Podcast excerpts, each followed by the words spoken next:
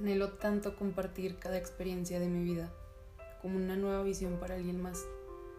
Cuando me suceden cosas bellas vienen a mi mente vagos recuerdos de la infancia, un amor de película, una historia de amor real. Recuerdo que cuando estaba pequeña idealizaba a mi príncipe azul.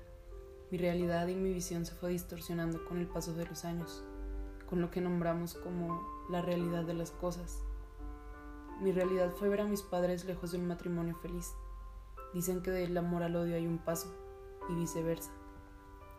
Normalmente el ser humano tiende a seguir patrones conductuales de nuestros superiores, en este caso nuestros padres, y aunque mi edad era corta para comprender muchas cosas de la vida adulta, siempre supe que de todas las cosas que idealizaba, eso no formaba parte de lo que yo quería.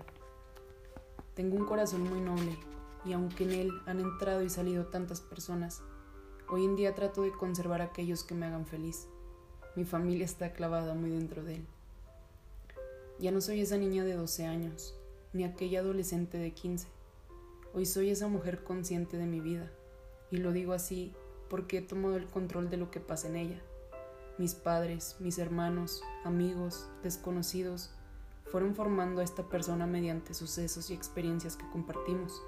Pero pese a toda la información que recibí de todo aquel ser que se cruzó en mi vida, soy consciente que la vida es mía y que yo elijo cómo vivirla.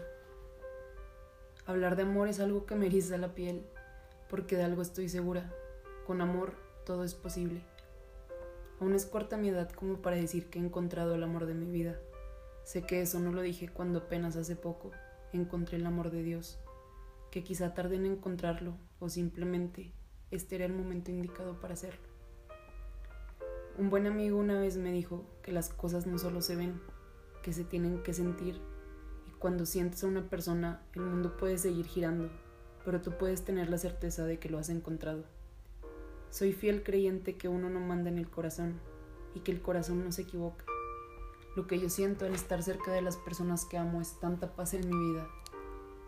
Lo que yo siento cuando estoy contigo, quisiera gritarlo y decirlo con tantos sinónimos que relacionen a paz, amor, felicidad, de tantas maneras, pero lo hago más fácil.